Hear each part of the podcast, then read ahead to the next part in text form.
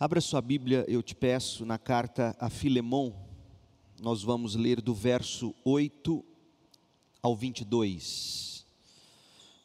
Eu quero pensar com você sobre a intervenção do amor. Nós já estudamos bastante coisas, ah, do verso 8 ao 16 deste, deste trecho. Hoje nós vamos retomar este trecho, acrescentando até o verso 22, e vamos também desembrulhar esse, esse, esse grande trecho, não apenas em uma mensagem, provavelmente em mais uma ou duas, depois da de hoje, Deus permitindo.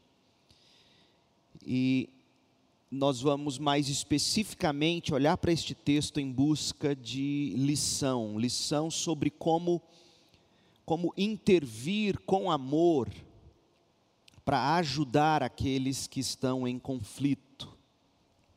Vamos ler o texto de Filemão a partir do verso 8. Por isso, ainda que pudesse exigir em Cristo que você faça o que é certo, prefiro pedir com base no amor, eu, Paulo, já velho e agora prisioneiro de Cristo Jesus Suplico que demonstre bondade a meu filho Onésimo. Tornei-me pai dele na fé quando estava aqui na prisão. Onésimo não lhe foi de muita utilidade no passado, mas agora é muito útil para nós dois. Eu o envio de volta a você, e com Onésimo vai meu próprio coração.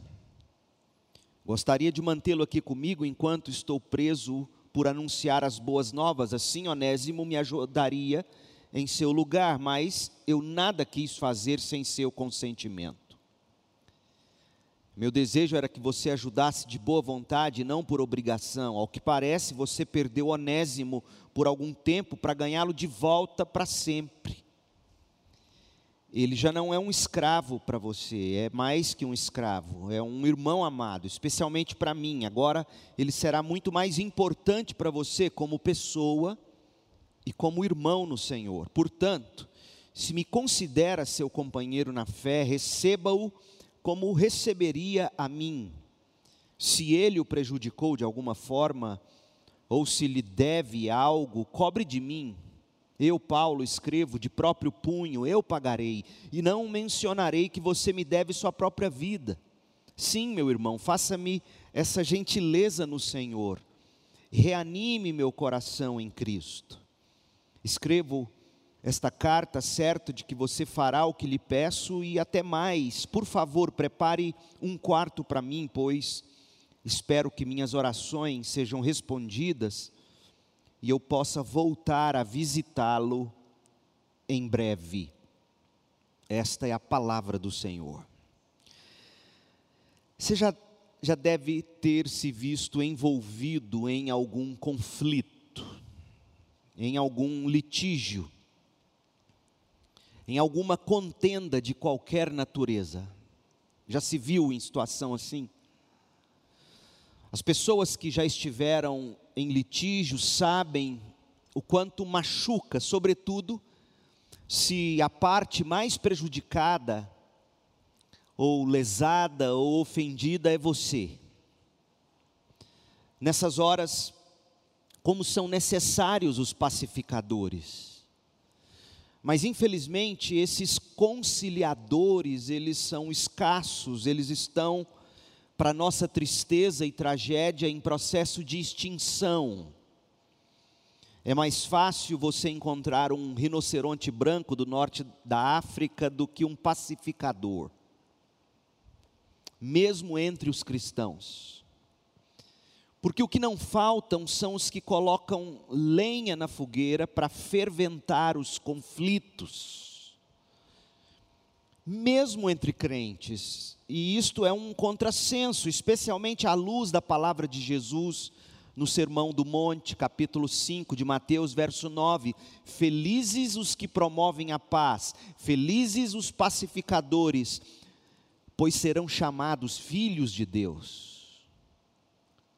Quem pacifica é o filho de Deus. mas nunca se viu tantos crentes, nunca se viu tanta gente professando fé em Jesus Cristo, tanta gente se gabando de os evangélicos estarem em franco crescimento no Brasil. E ao mesmo tempo, tanto litígio entre o povo de Deus. E a pergunta que fica é: onde estão os pacificadores, meu Deus do céu? Cadê os promotores da paz? Porque os pacificadores é que serão chamados filhos de Deus, não é verdade? Eu li recentemente um artigo da Folha de São Paulo, publicado em janeiro ou fevereiro desse ano, não me recordo exatamente, onde um dos grandes especialistas do IBGE projeta que em 2022 católicos serão menos que 50% da população brasileira. E o número de evangélicos cada vez maior. Principalmente em termos estatísticos, o número de cristãos protestantes ou evangélicos tem crescido assustadoramente, mas o que não falta são pacificadores, até mesmo essa teologia da batalha espiritual, o que produz é um bando de gente revoltado, querendo a vingança de Deus sobre aqueles que os perseguem, supostamente. É impressionante faltam os pacificadores. Ken Sande escreveu talvez um dos livros mais importantes sobre a, arte de ser um pacificador. Aliás, o livro dele está em português pela editora CPAD, a casa publicadora das Assembleias de Deus. E Ken Sande, ele escreveu um trecho que eu quero ler para você. Ele disse assim: pacificadores são pessoas que respiram graça. Pacificadores recorrem continuamente à bondade e ao poder de Jesus Cristo, e então trazem seu amor, sua misericórdia, seu perdão, força e sabedoria, trazem tudo isso para os conflitos da vida cotidiana. Ele continua e diz: Deus se deleita em expirar respirar Sua graça através de pacificadores. Deus se deleita em expirar graça através de pacificadores e usar pacificadores para dissipar a raiva, melhorar a compreensão entre partes, promover a justiça e incentivar o arrependimento e a reconciliação. Fecha aspas. Este é um filho de Deus. Nesses termos, gente, os pacificadores fariam toda a diferença nos conflitos entre partes de um litígio de qualquer natureza, seja entre parentes ou familiares de qualquer classe social.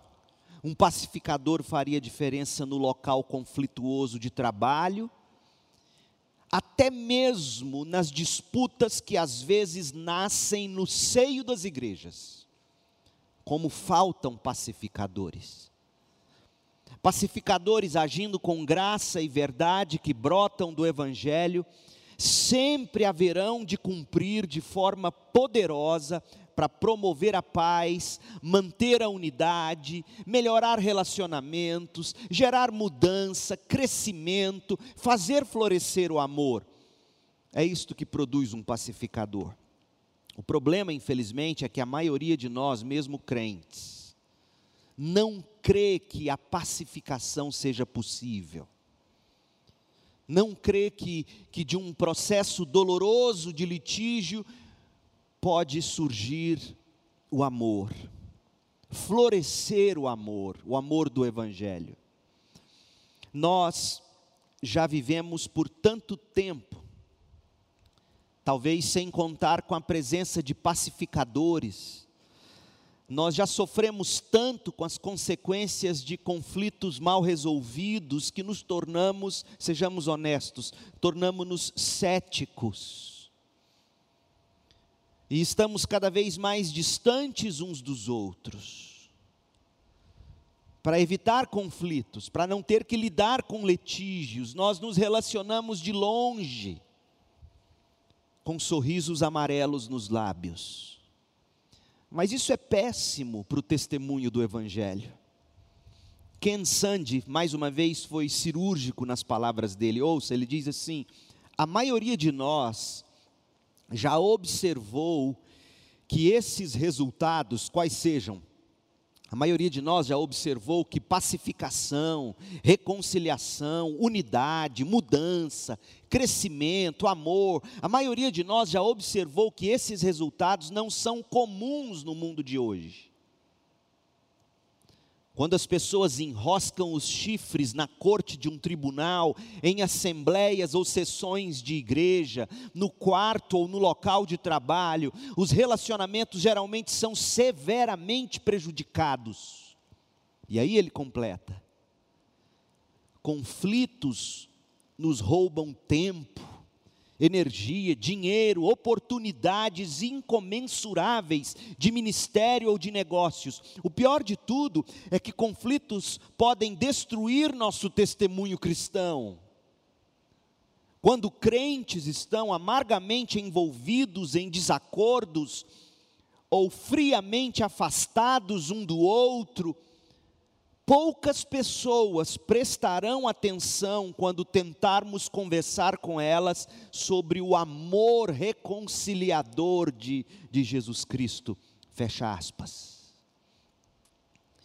Mas o oposto também é verdadeiro. Ken Sande argumenta que quando os cristãos aprendem a ser pacificadores, podem transformar o conflito em oportunidade de fortalecer relacionamentos, oportunidade de, de preservar recursos valiosos e tornar a vida deles em um testemunho do amor e do poder de Jesus Cristo. Numa geração onde todo mundo cada vez mais tem medo de conflitos, e cada vez mais acredita ser impossível resolver conflitos. As palavras do ex-primeiro-ministro britânico são atualíssimas. Winston Churchill, no dia 30 de dezembro de 1941, lembre-se, a Segunda Guerra Mundial não tinha chegado nem na metade ainda, estava a pleno vapor. Winston Churchill cruzou os mares, saiu da Inglaterra e foi ao Canadá, Estados Unidos, para tratar de assuntos relacionados à guerra. E na ocasião ele discursou diante da Câmara dos Deputados do Canadá e ele pontuou, dentre outras coisas, é fascinante, aliás, são fascinantes os discursos de Winston Churchill. Se, se você tem acesso, leia. Ele diz assim, dentre tantas outras coisas: gostaria de salientar a você senhor presidente, presidente da Câmara do Canadá na época, que em nenhum momento pedimos qualquer atenção ou atenuação na fúria ou malícia do inimigo. Ou seja, a gente não escolhe inimigos, a gente não pede que inimigos sejam mais brandos.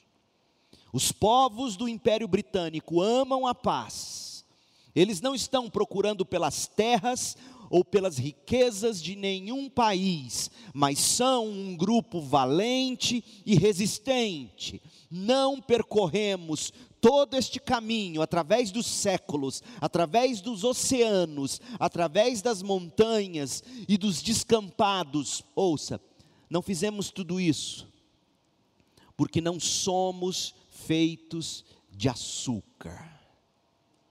Fecha aspas. Ele tinha convicção da bravura de seu povo, que, segundo ele, não era feito de açúcar. Quanta gente feita de açúcar hoje em dia. Alan Greenspan foi presidente do Banco Central americano por quase 20 anos. Ele diz que hoje em dia, graças a uma combinação maligna de litígio, regulamentações e modismo pedagógico, litígio, ou seja, você faz qualquer coisa, fulano te processa, aí você fica com medo, aí você não ousa mais a fazer coisa nenhuma. Então você mistura litígios, regulamentações cada vez mais burocráticas e modas pedagógicas. E aí você tem a mistura perfeita, diz esse homem, para criar gente de açúcar. É o mundo em que a gente vive. Onde estão os pacificadores que contribuem para a construção de seres humanos fortes e corajosos, seres humanos capazes de perdoar e, e até de pedir perdão? Onde está essa gente cheia de fé, cheia de esperança, cheia de amor? A pergunta que eu te faço nesta manhã é: você se habilita a ser um pacificador? Você, crente, se habilita a ser um pacificador, você deveria, porque nós, os cristãos, somos todos chamados a ser pacificadores. A prova de que somos de fato filhos de Deus passa pela nossa disposição de ser e de atuar como pacificadores neste mundo em guerra. A carta a Filemon foi escrita por um pacificador. E lembre-se, Paulo atua como pacificador de Filemon e Onésimo. Na verdade, num primeiro momento, ele toma o partido de Onésimo, um escravo que havia roubado do seu senhor e fugido. Um homem que não tinha nada a oferecer em troca para o apóstolo Paulo. Mas Paulo era um crente. E Paulo age como um pacificador. Então, além de ter servido para reconciliar Filemão e Onésimo, além de ter contribuído para que houvesse perdão, comunhão e libertação, tanto da parte de quem precisava perdoar Filemão, como da parte de quem precisava ser perdoado, Onésimo. Então, além de, de essa carta ter contribuído para tudo isso, reconciliação, perdão. Essa carta de Paulo, esse documento, foi escrito de tal modo também a nos ensinar sobre como ser o tipo de pacificador que todo crente deve ser. Tá, aí digamos que você tenha respondido sim ao meu apelo, ao meu chamado. Quem se habilita a ser um pacificador? Digamos que você tem aí no íntimo do seu coração esse, esse impulso de sempre querer ser um pacificador. A segunda pergunta é: como eu devo agir em caso de atuação como um pacificador? E essa carta, a carta, a carta de Paulo a Filemon, ela, ela aborda esses ensinos. A abordagem de Paulo aqui, ela é simples, mas ela é profunda e abrangente. E sendo assim, serve como um manual de estratégias perfeito para se resolver qualquer conflito. Desde aqueles conflitos entre marido e mulher, que geralmente são os mais difíceis, até conflitos entre pais e filhos, e conflitos sociais. Ou seja, se soubermos ouvir o ensino de Cristo pelo Espírito, através da pena de Paulo, ao escrever essa carta, nós saberemos como atuar enquanto pacificadores. E o texto que nós lemos hoje, que vai do verso 8 ao 22, ele é o coração dessa carta. E o que nós encontramos aqui neste trecho diz respeito a como deve ser a atitude de um cristão em face de um conflito ou de uma injustiça, digamos. Há pelo menos cinco estratégias que a gente pode observar neste trecho, sendo que agora pela manhã nós nos concentraremos apenas na primeira delas. Estratégias imprescindíveis para se intervir com amor, pela causa do amor para se intervir como pacificador. Cinco estratégias, deixe-me enumerá-las para você ter uma visão do todo do texto, e aí depois, Deus permitindo, a gente vai caminhando uma a uma. Primeira atitude: você, quando se dispõe a agir como pacificador, você terá que aprender a apelar com base no amor, não na força da autoridade. Mesmo sendo você o homem, o cabeça da mulher, mesmo sendo você o pai, mesmo sendo você o patrão, mesmo sendo você o pastor, mesmo sendo você o presidente, o líder,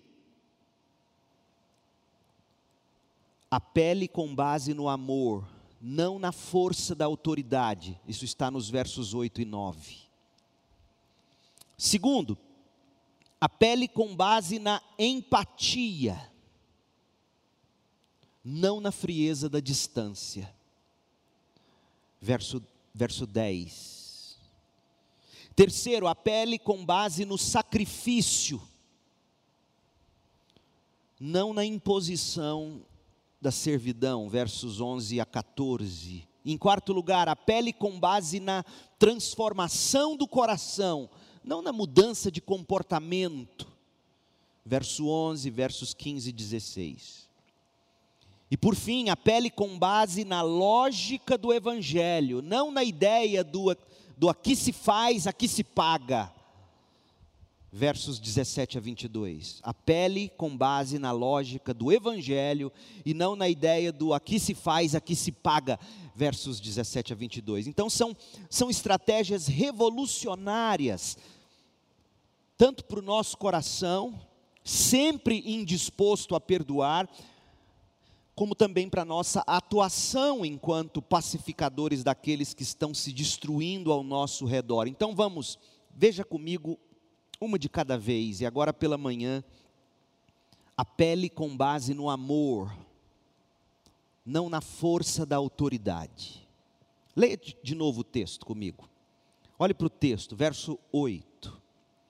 Por isso, por isso o que, Paulo? Essa expressão nos liga ao que Paulo escreveu até o verso 7 com base em tudo que Paulo escreveu até o verso 7, especialmente entre o verso 4 e o 7, já que até o verso 3 foi tudo introdução, do 4 ao 7 é, é, alguma apresentação na forma de como Paulo orava por Filemon. Então, com base em tudo isso, tudo isso o quê? Por causa do histórico do homem bondoso e amoroso que Filemon demonstra ser. Paulo discorreu sobre isso nos versos 4 a 7. Por isso, por saber do seu histórico de homem de Deus, de homem que foi transformado pelo Evangelho, de homem que aprendeu a amar o povo santo, de homem que recebe na casa dele a igreja de Cristo, a igreja de Colossos, com base no que você provou de Jesus Cristo, graça e paz que você recebeu de Deus Pai, por meio de Deus Filho, por causa de tudo isso que Paulo discorreu até o verso 7, por causa da graça e da paz que nós desfrutamos do Evangelho, verso 3, por causa da comunhão que é devida a todos os santos, versos 1 e 2. Por isso, ainda que eu pudesse exigir em Cristo que você faça o que é certo, eu prefiro pedir com base no amor. Eu, Paulo, presbítero, ou embaixador, ou já velho e agora prisioneiro de Cristo Jesus. Paulo, aqui, para usar a linguagem dele, lá em, em 1 Coríntios 12, 31, Paulo aqui escolheu um caminho sobremodo excelente, como diz a Almeida Revista Atualizada, ou um caminho que supera os demais. Que caminho era este? O caminho do amor. Veja que quando Paulo escreve a primeira carta aos Coríntios, dentre outras coisas, ele tinha o mesmo propósito: reconciliar irmãos que estavam divididos. Aqui, no caso de Filemão e Onésimo, eles estavam divididos porque, primeiro, Onésimo não era crente, e aí Onésimo roubou seu patrão e fugiu dele. Mas agora Onésimo era crente, e voltaria para pedir perdão, e Paulo então diz: Filemon, eu não vou apelar com base na minha autoridade, eu vou escolher um caminho sobremodo excelente o caminho do amor. O caminho do amor, não o caminho da autoridade ou da superioridade. Paulo fez a mesma coisa quando ele escreve aos Coríntios. A igreja dividida, orgulhosos, era uma igreja cheia de gente cheia de si mesmo, gente que se gabava dos dons espirituais que tinham, e aí Paulo diz: Deixe-me escolher um caminho sobremodo excelente. Assim ele termina o capítulo 12 de 1 Coríntios, e aí ele começa o 13 descrevendo o que é de fato o amor. E todas aquelas características que Paulo descreve sobre o amor, era precisamente o que estava faltando na igreja de Corinto. É óbvio que o amor é muito mais do que aquilo tudo que Paulo escreveu em 1 Coríntios 13, mas o que Paulo pontua em 1 Coríntios 13 era o que ele sabia estar faltando na igreja de Corinto. Então, de novo, mesmo escrevendo aos Coríntios, Paulo opta por apelar pelo caminho sobremodo excelente Aqui, escrevendo a Filemon, ele opta por usar a estratégia do amor e não da autoridade. A pergunta agora é: por quê? Por que, que Paulo não apela com base na autoridade? Ele tinha todo o direito. É que o exercício puro do poder, ouça bem essa expressão, o exercício puro e simples do poder frequentemente assassina o amor. Em outras palavras, o amor é sempre a baixa, o amor é sempre a vítima mais comum em atos de poder e de força. Poder cria rivais, poder perpetua conflitos tudo que Paulo mais evitava e procurava extinguir: rivais, conflitos. Vamos, vamos pensar agora ah, no, no, no movimento pelos direitos civis americanos, lá atrás, ou antes disso, a abolição da escravatura nos Estados Unidos. E, e lembre-se, eu não estou fugindo do tema eu estou pegando o princípio de Paulo a Filemon e aplicando às questões sociais. Então, Paulo a Filemon, ele diz: Eu vou apelar com base no amor, não na autoridade que eu tenho para exigir que você perdoe Onésimo. Você me deve a sua própria vida, eu preguei o evangelho para você. Em algum sentido, Paulo tinha esse tipo de autoridade, digamos assim, mas ele escolhe o amor. Pois bem, o abolicionista americano Frederick Douglass, e foi um dos primeiros apoiadores do movimento feminista nos Estados Unidos, ele viveu entre 1818 e 1895. Ficou conhecido como o Leão de Anacostia. Anacostia é o nome do bairro em que ele viveu e morreu na cidade de Washington, D.C. Pois bem, esse homem Frederick Douglass perpetuou uma afirmação que ainda hoje é celebrada especialmente nos meses mais recentes com o ressurgimento do movimento Black Lives Matter ou Vidas Negras Importam. Frederick Douglass, em algum momento na sua história, ele até serviu, ouça você, como uma espécie de conselheiro de Abraham Lincoln juntando-se a outros para convencer o então presidente norte-americano de que escravos também deveriam servir nas forças da União e que a abolição da escravidão deveria ser uma das metas da Guerra Civil Americana. E eu quero ler para você uma das palavras mais famosas ditas e escritas por Frederick Douglass, e daqui a pouco, porque ele apela, ele apela pelo poder, ele segue o caminho oposto de Paulo. Mas depois eu vou comparar as palavras dele com as palavras de um outro homem que viveu anos depois dele, também negro, lutando pelas liberdades e pelos direitos iguais dos negros. Estou falando de Martin Luther King, um irmão nosso, um crente batista. Porque Martin Luther King escolheu o caminho de Paulo, o caminho do amor.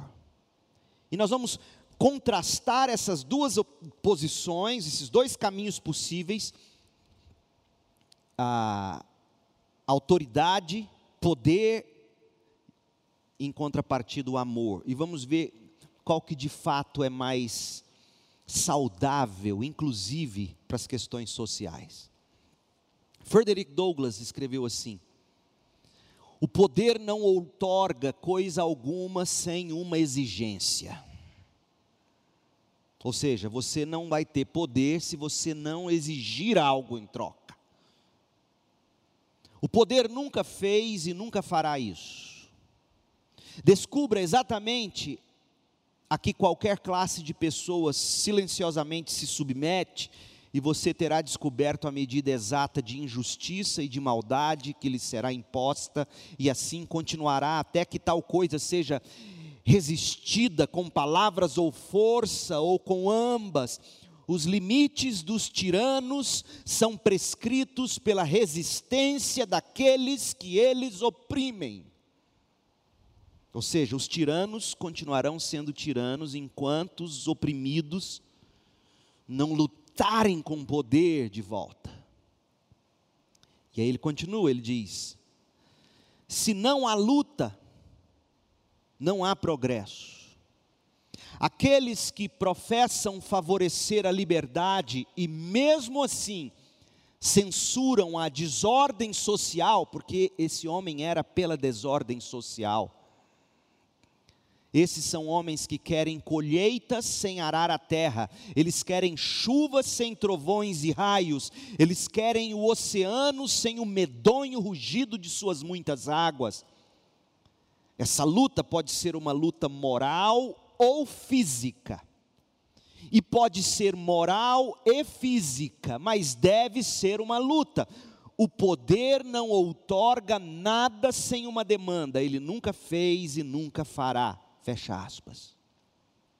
O argumento, gente, era que o combate que ele e outros abolicionistas estavam travando para conquistar a liberdade dos negros nos Estados Unidos não seria vitorioso se não houvesse luta, inclusive luta armada.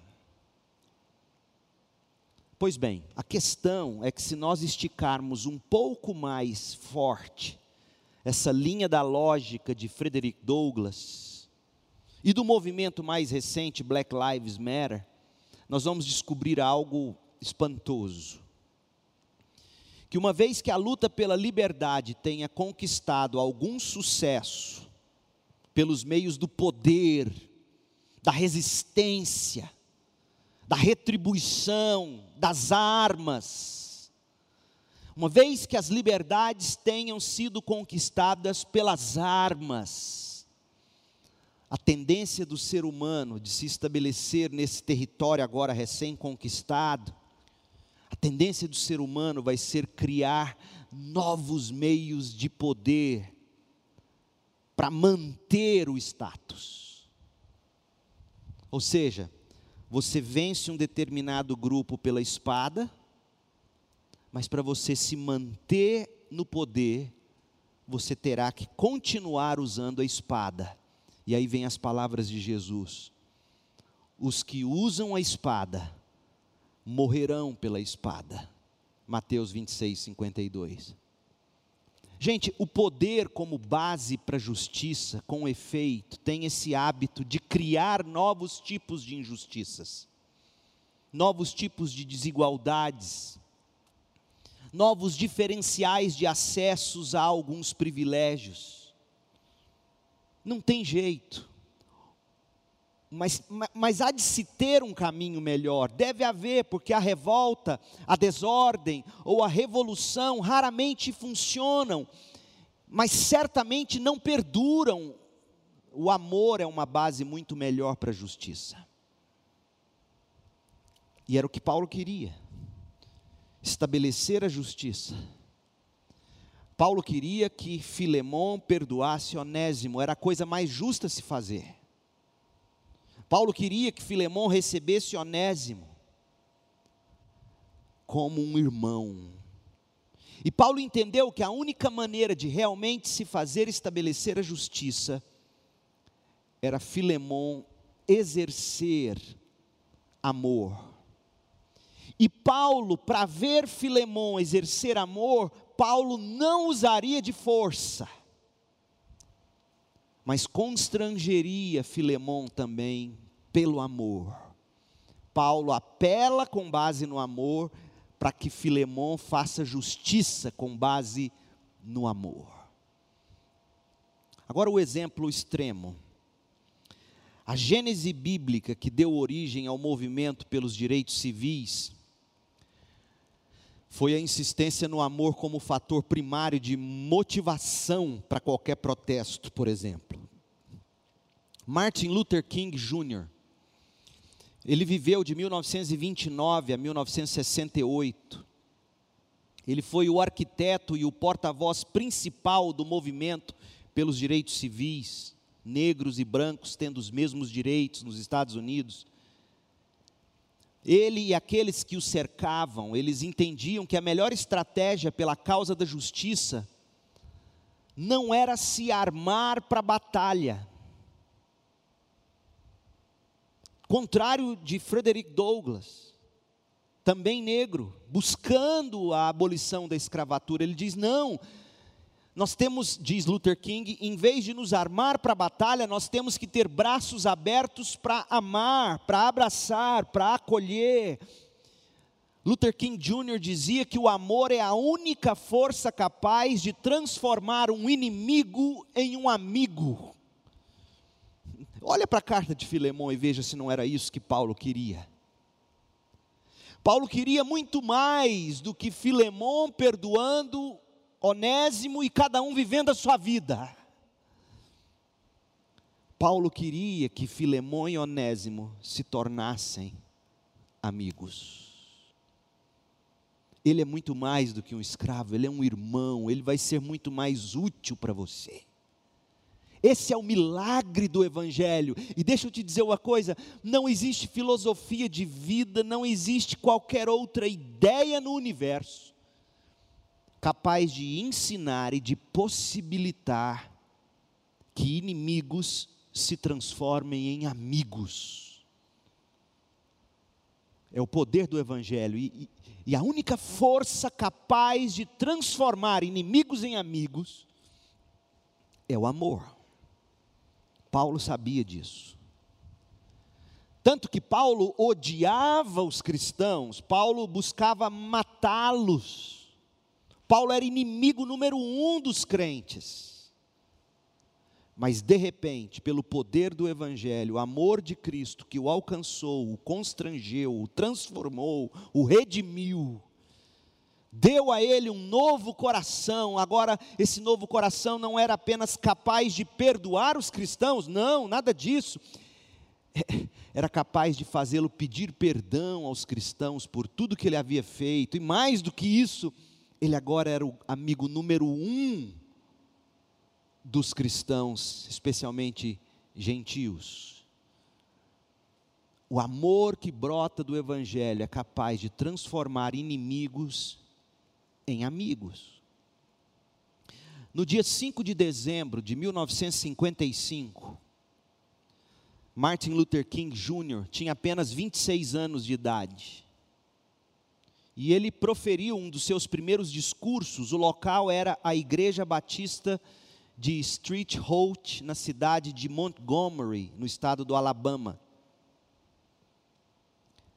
Naquela igreja batista havia cerca de 5 mil pessoas reunidas para ouvir aquele jovem e eloquente pastor batista lhes anunciar uma, uma das palavras de encorajamento naquele culto. E, e eu quero ler para você um, um trecho do que estava porque no discurso dele ele narra qual era o contexto daquela fala dele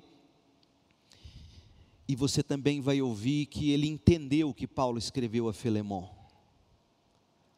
Ele não cita a carta a Filemão, talvez nem estivesse lembrando da carta quando proferiu esse discurso, mas o princípio estava lá no coração dele que proferiu o discurso. Ouça o que tinha acontecido e como ele buscava uma solução com base no amor, não na autoridade, e não na força pela força, porque a força pela força mata o amor. Quem conquista o poder pela força, haverá de manter o poder pela força a qualquer custo, mesmo que ao custo de matar o amor. Luther King diz assim: outro dia, na última quinta-feira, para ser exato, era domingo quando ele estava pregando, e ele faz referência à quinta-feira antes desse domingo. Uma das melhores cidadãs de Montgomery, não uma das melhores cidadãs negras, ela era uma cidadã negra, mas ele diz, não, não é que ela era uma das melhores cidadãs negras, ele, ele queria sair desse estereótipo.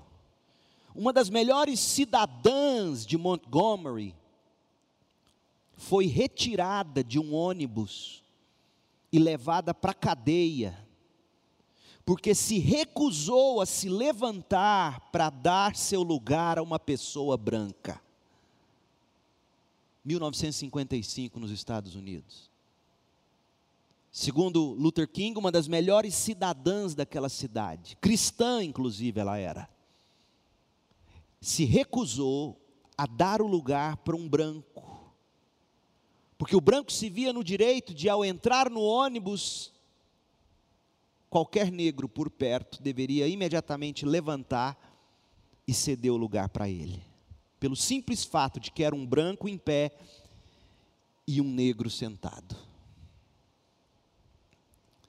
Como é que Luther King promoveu, digamos, a busca pela justiça num contexto assim? Era domingo e ele pregando, e a coisa tinha acontecido na quinta-feira, ou seja, os ânimos estavam todos fervendo. Ele continua. A senhora Rosa Parks é uma ótima pessoa. E como isso aconteceu? Estou feliz por ter acontecido com uma pessoa como a senhora Parks, pois ninguém pode duvidar do alcance ilimitado de sua integridade. Ninguém pode duvidar da altura de seu caráter, ninguém pode duvidar da profundidade de seu compromisso cristão e devoção aos ensinamentos de Jesus. Ela era uma crente. E estou feliz porque isso aconteceu com ela, com uma pessoa que ninguém pode chamar de fator perturbador na comunidade, ou seja, ela não era uma negra encrenqueira, como alguns poderiam dizer. A senhora Parks é uma pessoa boa, uma, uma boa cristã, simples, modesta. Há nessa mulher integridade e caráter e só porque ela se recusou a ceder seu lugar, ela foi presa. Você tem noção do que é isso, gente? E vocês sabem, continua Luther King, vocês sabem, meus amigos, chega um momento em que as pessoas se cansam de ser pisoteadas pelos pés de ferro da opressão. Veja, ele estava cansado de ver isso acontecer. Chega um momento, meus amigos, em que as pessoas se cansam de mergulhar no abismo da humilhação, onde experimentam a desolação do, do desespero persistentemente doloroso. Estamos aqui, estamos aqui esta noite porque já estamos cansados, disse ele. Agora ouça o que ele diz. E quero dizer, apesar de estarmos cansados, que não estamos aqui defendendo a violência, nós nunca fizemos isso.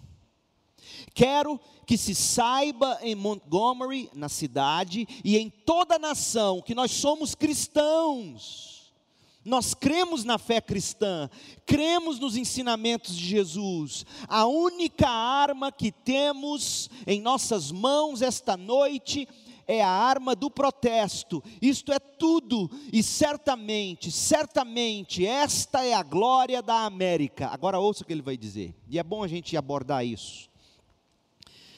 porque nesse momento histórico onde as pessoas estão defendendo tanto ideologia para lá e para cá, ele, o que ele estava fazendo, Martin Luther King, é o seguinte: nós já estamos cansados de ver pessoa de caráter, como essa mulher, mas pelo simples fato dela ser uma negra sentada, ela tinha que levantar para dar lugar para um homem branco, e porque ela não o fez, simplesmente aprenderam. Nós estamos cansados disso, nós queremos justiça. Mas o mundo tem que saber que nós agiremos como cristãos. Nós vamos protestar, mas sem violência, sem baderna, sem desordem. É isso que ele vai dizer. Mas antes dele chegar nesse ponto, olha o que ele vai falar sobre a democracia. E por que, que isso é importante, gente? Por que, que eu tomo o seu tempo numa mensagem como esta para te trazer um exemplo desse? Para te mostrar que o Evangelho é também para as questões sociais. O Evangelho não é só para irmão perdoar irmão e viver bem. É para isso e muito mais. O Evangelho é para transformar sociedades. E eis aqui o exemplo de um homem cristão, batista, negro, ensinando os crentes do século 21 sobre como protestar com base no amor. Aí ele vai dizer algo que é tremendo. Por que, que era possível, veja, é isso que ele vai dizer, por que, que era possível eles, negros, poderem protestar livremente na América de 1955. Esta é a glória da América com todas as suas falhas. Esta é a glória da nossa democracia. Se fôssemos encarcerados atrás das cortinas de ferro de uma nação comunista, não poderíamos protestar. Se caíssemos na masmorra de um regime totalitário, não poderíamos protestar. Mas a grande glória da democracia americana é o direito de protestar pelo direito. Martin Luther King. Meus amigos, diz ele, não deixe ninguém nos fazer sentir que somos para ser comparados em nossas ações com a Ku Klux Klan. Sabe o que é a Ku Klux Klan?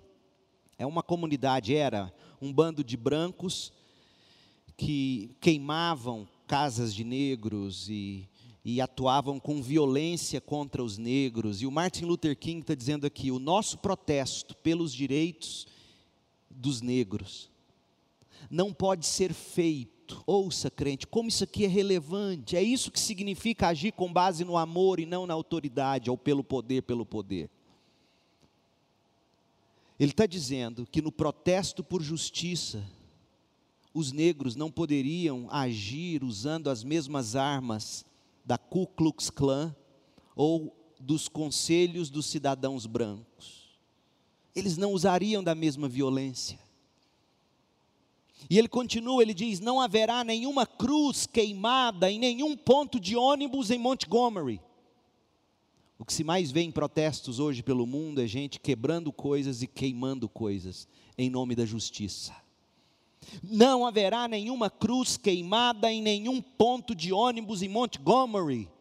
A Ku Klux Klan ela queimava não haverá pessoas brancas retiradas de suas casas e levadas para alguma estrada distante e linchadas por não cooperarem. Entre nós não haverá ninguém que se levante e desafie a constituição desta nação. Você escutou o que ele falou? Só nos reunimos aqui por causa do nosso desejo de ver que existe o direito. Meus amigos, quero que se saiba que vamos trabalhar com determinação austera e corajosa para obter justiça nos ônibus desta cidade, mas sem parecer com eles. Porque nós somos cristãos, ele disse. Repense sua forma de protestar, cristão. E deixe-me ler o último parágrafo.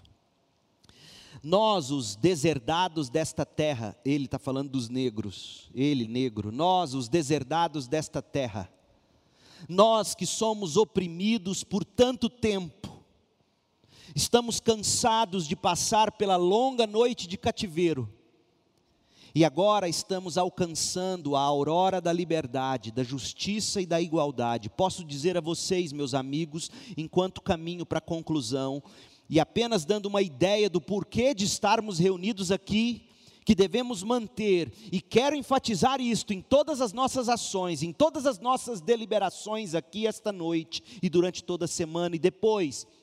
O que quer que façamos, ouça, o que quer que façamos, devemos manter Deus na linha de frente. Sejamos cristãos em todas as nossas ações, mas quero lhes dizer hoje à noite que não basta falar sobre o amor o amor é um dos pontos centrais da face cristã. Há um outro lado da face chamado justiça, e agora eu termino. Veja como ele definia justiça, Martin Luther King. Justiça é realmente o amor quando levado em conta. Justiça é o amor corrigindo aquilo que se revolta contra o amor.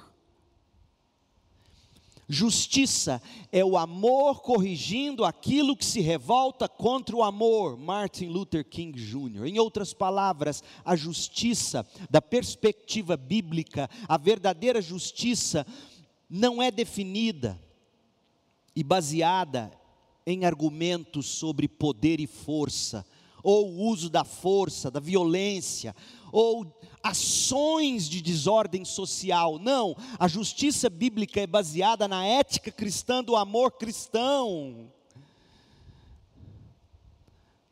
Funciona assim.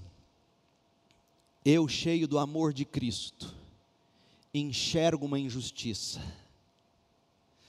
Eu, baseado no amor, agirei com amor para dissipar a justiça, a injustiça e fazer estabelecer a justiça. Faz toda a diferença quando você busca justiça,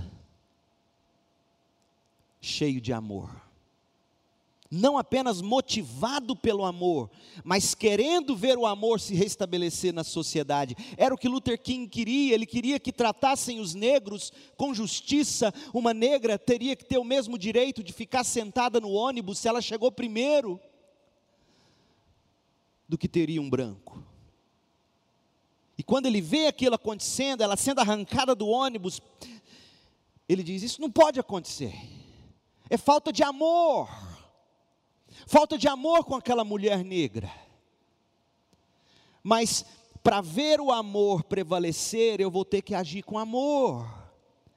Porque se eu agir com violência e força e poder e autoridade, sem amor, o que eu vou implementar não é a lei do amor. Por isso que Paulo vira para Filemão e diz: Filemão, eu não vou impor minha autoridade, porque você até faria o que eu estou te pedindo, mas você não conseguiria amar Filemão você não conseguiria olhar para Filemão como alguém que é mais do que um escravo, é um irmão. Paulo estava chamando a atenção de Filemão para a justiça, ou seja, o amor não poderia ser negado a Onésimo. Negar o amor a Onésimo seria injustiça, então o apóstolo pede a Filemão que justiça fosse feita que o amor, na forma de justiça, restaurasse o amor. Leia de novo o texto comigo. Por isso, verso 8: Por isso, ainda que eu pudesse exigir em Cristo que você faça o que é certo, eu prefiro pedir com base no amor. Paulo deixa de lado a coerção, Paulo deixa de lado o poder e ele põe à parte a sua autoridade, ele põe à parte as forças de suas palavras, em favor de uma força superior, uma força de fato redentora, transformadora, a força do amor. E ao agir assim, com base no amor, Paulo, com efeito, Sabe o que ele estava fazendo? Ele estava colocando bananas de dinamite ao longo da autodefesa, do muro da autodefesa de Filemon. Paulo estava silenciando toda e qualquer justificativa em defesa própria que Filemon, porventura, pudesse apresentar para não perdoar Onésimo. Paulo diz: é com base no amor que você vai conseguir perdoar esse homem. Pega esse princípio agora que nós tentamos aplicar o tempo todo na sociedade. Pense comigo. Se nós de fato fizéssemos assim, agíssemos com base no amor. Como nós constrangeríamos os inimigos do evangelho. E aí você pode dizer: "Não, mas aí os opressores, eles tomariam ainda mais de conta". Mas o nosso chamado não é para fazer prevalecer a nossa vontade. O nosso chamado é para viver o princípio do Evangelho. Porque quem faz ou não faz acontecer é Deus. De novo, o nosso chamado não é para uma cristianização do Brasil. O nosso chamado é para sermos discípulos que fazem discípulos, que entendem que as nossas armas não são as da autoridade ou do poder, mas do amor. E esse princípio do amor que Paulo aqui foi tocando de leve, mas profundamente, radicalizou de tal forma o mundo, que onde o cristianismo chegou, a escravidão foi destruída. Onde o cristianismo chegou, a escravidão foi destruída, justiça social foi restabelecida, talvez criada pela primeira vez na história daquele povo, mas com base no amor, não na força. Imagine agora você, pai, você, pai, que tem autoridade sobre um filho e vê que o seu filho precisa mudar, e você chega e diz: é porque eu quero, é porque eu te sustento, é porque é assim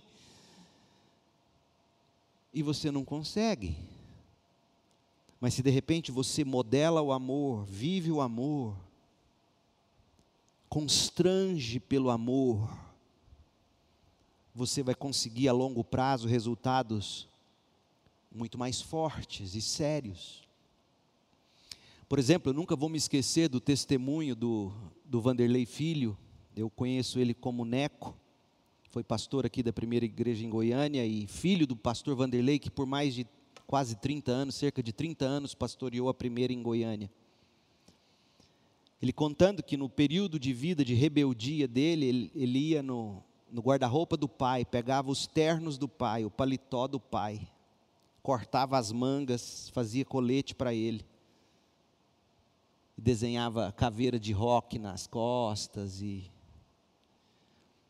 e o que ele mais viu no pai dele durante todos esses anos de rebeldia, da adolescência e juventude,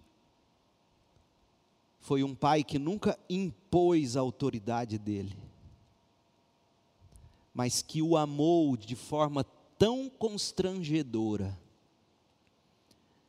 que chegou num ponto que o pai não aguentou mais, o filho, perdão, e se rendeu a Cristo.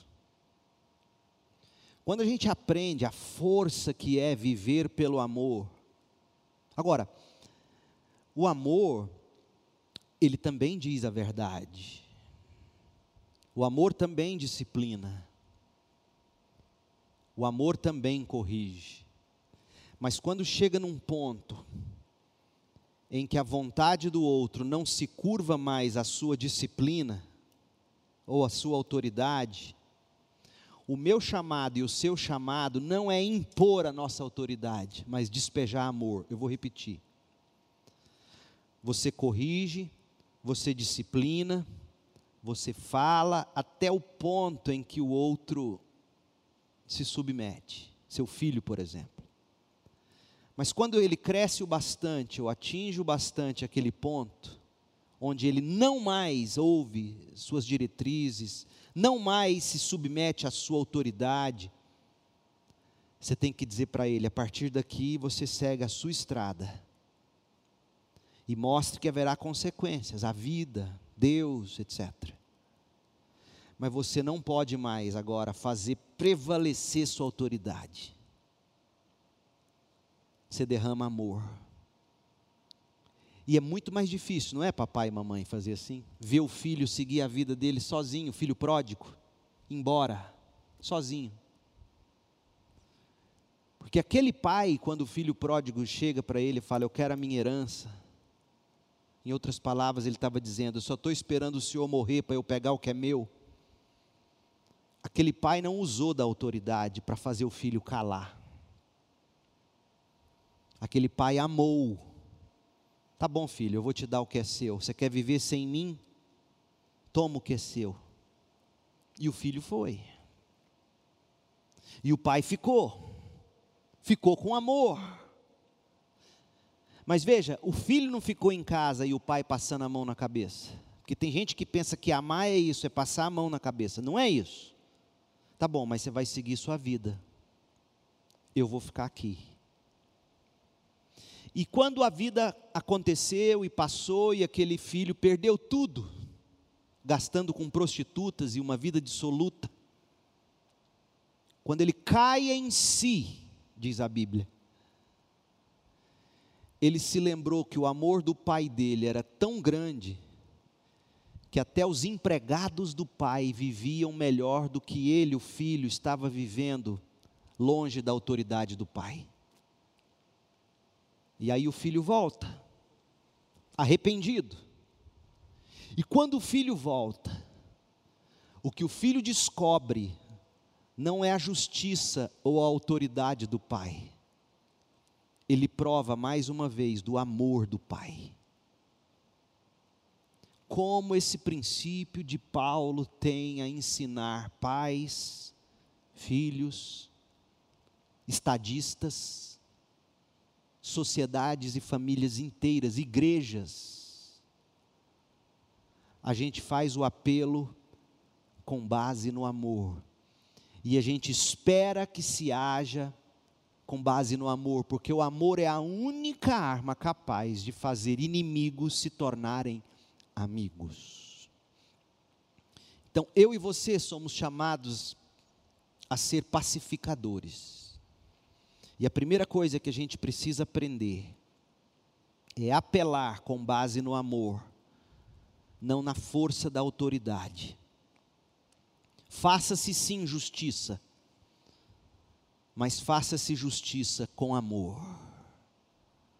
Que Deus nos abençoe, nos ensine e que o amor de Cristo constranja você a se curvar diante de Deus, que até aqui tem demonstrado sobre a sua vida muito mais do amor dele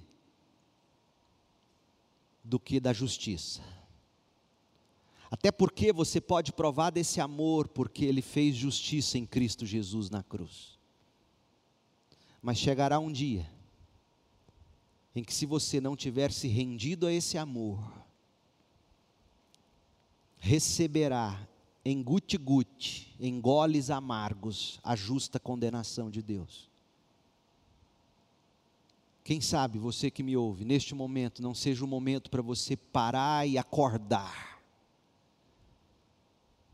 e entender que o amor de Deus vem sendo tal na sua vida para te constranger ao arrependimento, à fé e a uma nova vida em Cristo Jesus.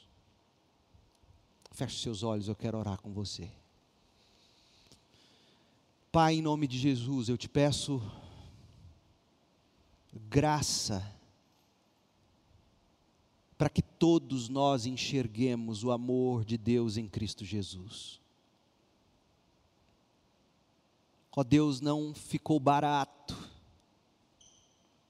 o seu amor por nós. O Senhor nos amou de tal maneira que nos deu seu Filho unigênito, para que todo aquele que nele crê não pereça, para que todo aquele que nele crê não pereça com justiça, mas antes tenha vida eterna. Ó Deus, que esse amor nos constranja a amar. Que sejamos homens e mulheres que atuam, que apelam com base no amor, não pela força da autoridade. Até porque, ó Deus, quando entendemos que Teu é o reino, o poder e a glória, quando entendemos que o Senhor é Rei sobre tudo e sobre todos, que o Senhor é quem detém o poder sobre todas as coisas, e em tudo isso o Senhor é glorificado, quando entendemos isso, nós aprendemos a, a nos submeter com amor. Ó Deus, como esse mundo seria melhor se esse princípio do apóstolo Paulo fosse compreendido. Como a nossa casa seria melhor, os nossos relacionamentos. Com base no amor, não pela força da autoridade. Não é pela força nem pelo poder, mas pelo meu espírito, diz o Senhor. Espírito de amor de moderação, de poder. Ó Deus, dá-nos essa compreensão, Senhor Jesus. Nós oramos em nome de Cristo Jesus.